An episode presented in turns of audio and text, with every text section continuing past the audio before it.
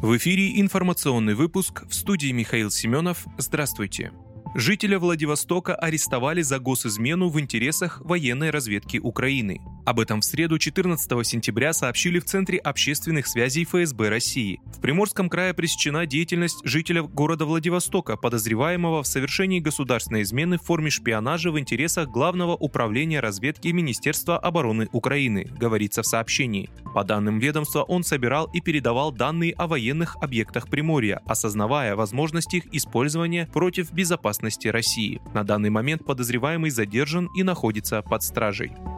Между пограничниками Киргизии и Таджикистана произошла перестрелка. На границе Киргизии и Таджикистана произошла перестрелка между пограничниками двух стран, сообщили РИА Новости в пресс-центре киргизской погранслужбы. В селе Булак-Баши Баткенской области киргизский погранотряд встретил таджикистанских пограничников, которые в нарушении ранее достигнутых договоренностей между сторонами заняли боевые позиции на неописанном участке госграницы, рассказал собеседник агентства. Игнорируя законные требования кыргызской стороны покинуть территорию, таджикские пограничники открыли огонь. В ответ пограничники Кыргызстана также применили оружие. Началась перестрелка между пограничными нарядами, в ходе которой таджикская сторона применила минометы, заявили в погранведомстве. По предварительным данным пострадавших и раненых с киргизской стороны нет, перестрелка прекратилась. В свою очередь в погранслужбе Госкомитета нацбезопасности Таджикистана обвинили в инциденте киргизскую сторону. Там добавили, что один пограничник погиб, двое получили ранения. В погранслужбах обеих стран подтвердили, что их представители начали переговоры.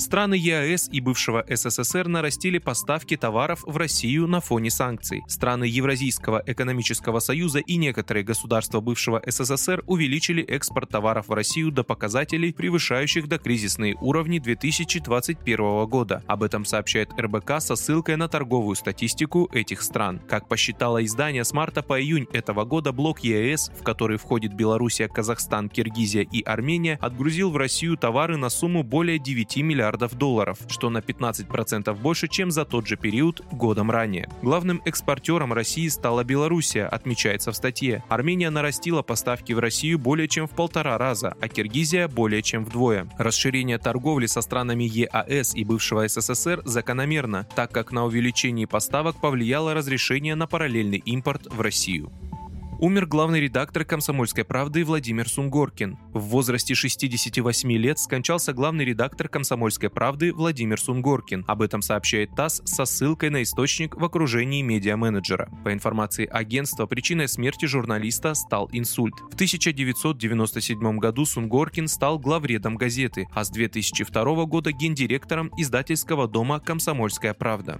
Редакция «Справедливого радио» приносит свои соболезнования семье и близким Владимира Владимира Сунгоркина. Вы слушали информационный выпуск. Оставайтесь на справедливом радио.